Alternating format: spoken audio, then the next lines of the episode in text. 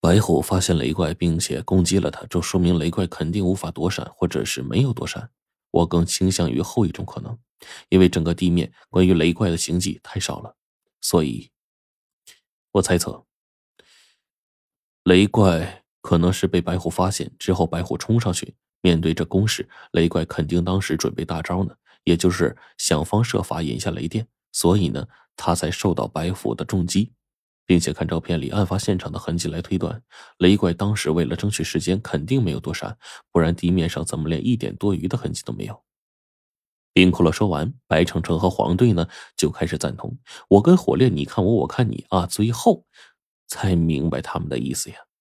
原来最笨的两个人是我跟火烈呀，人家能看出来的东西，我们却疏忽了，根本就没看到。无奈，我把照片先拿走，然后呢，直接看下面卷宗。这一刻，从当中看到了龙王的亲笔推论。果不其然，龙王的推论竟然和冰骷髅他们的一模一样。龙王由此推测，这种异兽在秒杀白虎的瞬间，肯定自身付出了极大的代价。而整个事情的起因，则是因为东部一阵硕大的闪电群落下，引得附近小镇居民惶惶不安。之后就有人发现恐怖的牛头人在附近出没。之后，接到报案的派出所民警，在之后就发现了这一幕，随后便是一层层的往高层通报，然后龙王他们获得信息。而事发的这天，准确来说，我们还在落下山脉当中呢，并没有离去。当时估计正在赶往祭坛的路上，也就是我们刚刚利用石漂子摆脱敖乙和徐子良尾追的时候。至于那小镇当中出没的牛头人，极有可能是那阵风地当中阵风物所在。冰骷髅告诉我，这样的牛头人足足阵风了十五个，这些东西啊不可谓不多。而当天晚上，从那当中逃出的东西当中，肯定有一些东西啊，是其中之一。黄队继续呢往这个卷宗里面看，就发现下面的备注了。龙王他们找到了目击者的描述，这东西身形很高大，犹如地狱阴司的牛头马面，那传说中的勾魂使者，以至于当时看到的人当中有一个年迈体弱的老头，直接被活生生吓死了。另外四五个目击者呀，甚至以为自己死期来了呢，被吓得精神失常了。龙王根据目击者的描述呢，在下面画上牛头人的大致模样。我这会儿啊，跟冰骷髅仔细一看，嘿。这不就是之前我们在地师墓当中火门入口看到的那玩意儿吗？而且之前在落下山脉的阵风地那十八层神殿当中，我们也见过类似的东西。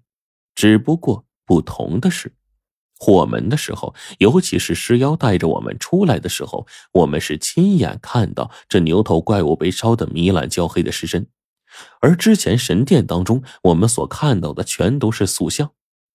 但现在龙王画的图案当中的牛头人，我们看的是一清二楚。冰骷髅一回想，然后说：“那个阵风地里，阵风的正是这样的东西。”我们一面震惊的看着卷宗，一面仔细的往下继续翻页。随后，一张张监控录像当中显示的照片便出现在我们面前。面前有四张照片，全都是从不同角度然后截取的监控录像的图片。随后呢，洗出来的东西，在这些照片上，我们看到的是一个恐怖无比的怪物。这东西啊，整个身躯很高很大，直立行走，长着人的腿脚，却拥有着一个十分庞大的肚子。远远看去啊，这家伙呀，就像是一个长着青面獠牙的恶鬼的脸，脑袋发尖而窄，浑身上下长着寸长的红毛，赤脚赤身。两个硕大的手掌好似磨盘，简直就是一个恐怖的人形怪物。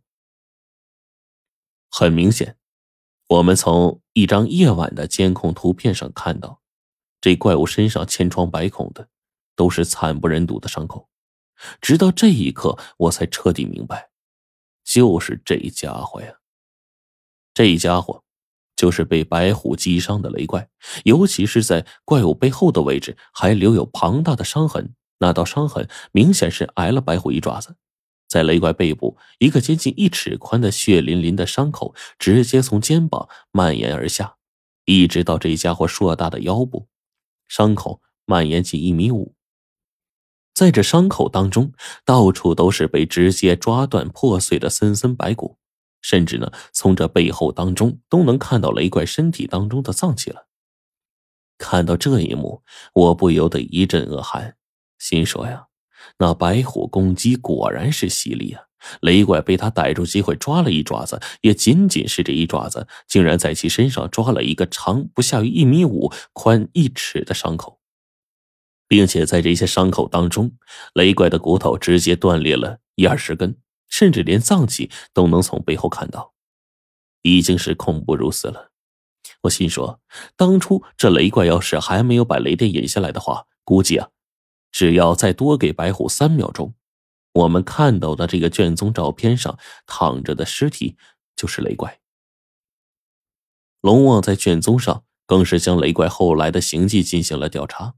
这东西藏进了一座大山当中，之后不见了踪影。而龙王正是带着人手追查着恐怖重伤的庞然大物，所以亲自坐镇，现在还在华南方向。而我们开头看到的那张图片，最后的标注竟然是龙王追查情报确定了牛头怪物方位追踪的地图。这些东西在脱困之后第一时间赶往的位置，就是落下山脉当中。也就是我们当初执行任务的那个祭坛，这样就跟吴教授最后带过去的情报完全吻合了。在我们刚从落下山脉当中出来的时候，那些牛头人便赶到了。组织上实际这个时候接到了报案，而在这个时间段，我跟冰骷髅他们几个人，包括奶奶在内，还在医院当中。到目前为止，事情已经发生近一个半月了。那么。我心说不好啊，在我们离去祭坛不久之后，那这些牛头人其实就已经赶到了，恐怕事情有些不妙。